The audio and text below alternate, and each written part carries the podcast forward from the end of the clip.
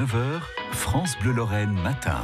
La Prune, une série proposée par Marie Treps, auteur de La Prune aux éditions Tohu livre qui relate l'histoire de la prune, mais aussi sa culture, ses usages et même des recettes délicieuses. Un livre illustré de photos et de dessins. Vous le retrouvez chaque jour sur euh, France Bleu et FranceBleu.fr. Ce matin, Marie, place aux prunes célèbres. Une autre prune célèbre, porte le nom d'une reine. C'est la reine Claude. Et elle est issue aussi d'un long voyage. François Ier a eu toujours de bonnes relations avec les pays du Levant. Il envoyait euh, des expéditions auprès de Soliman Ier le Magnifique. Et euh, dans ces expéditions, comme toujours, dès le début, euh, il y a des savants qui participent.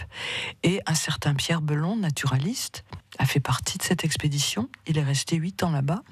Et à son retour, il a rapporté en France une merveille, une grosse prune de couleur verte. Il l'a baptisée Reine Claude, qui est le nom de la première femme de François Ier. Et il lui a il en a fait l'hommage à cette reine, Claude, qu'on appelait aussi la bonne reine. Et pas sans raison, parce que elle en a fait hanter, c'est-à-dire greffer de reines Claude dans ses jardins pour embailler, c'est-à-dire en donner à tout le monde. Toujours à l'époque, euh, on est un peu plus tard, en 1588, on rencontre la prune de Brignoles, qui était une prune confite, qu'adorait Henri III. C'était sa prune préférée. C'était sa gourmandise. Mais ce Henri III avait une politique de conciliation vis-à-vis des protestants.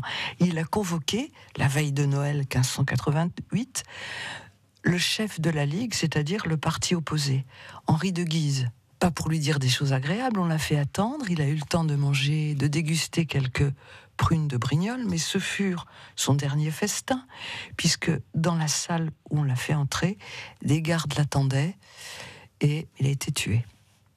Donc voilà la triste histoire qui a rendu célèbre les prunes confites de Brignoles. La prune et son histoire racontée par Marie Treps sur France Bleu et francebleu.fr. Marie Treps, auteur de La prune aux éditions Tohu Bohu. France Bleu Lorraine.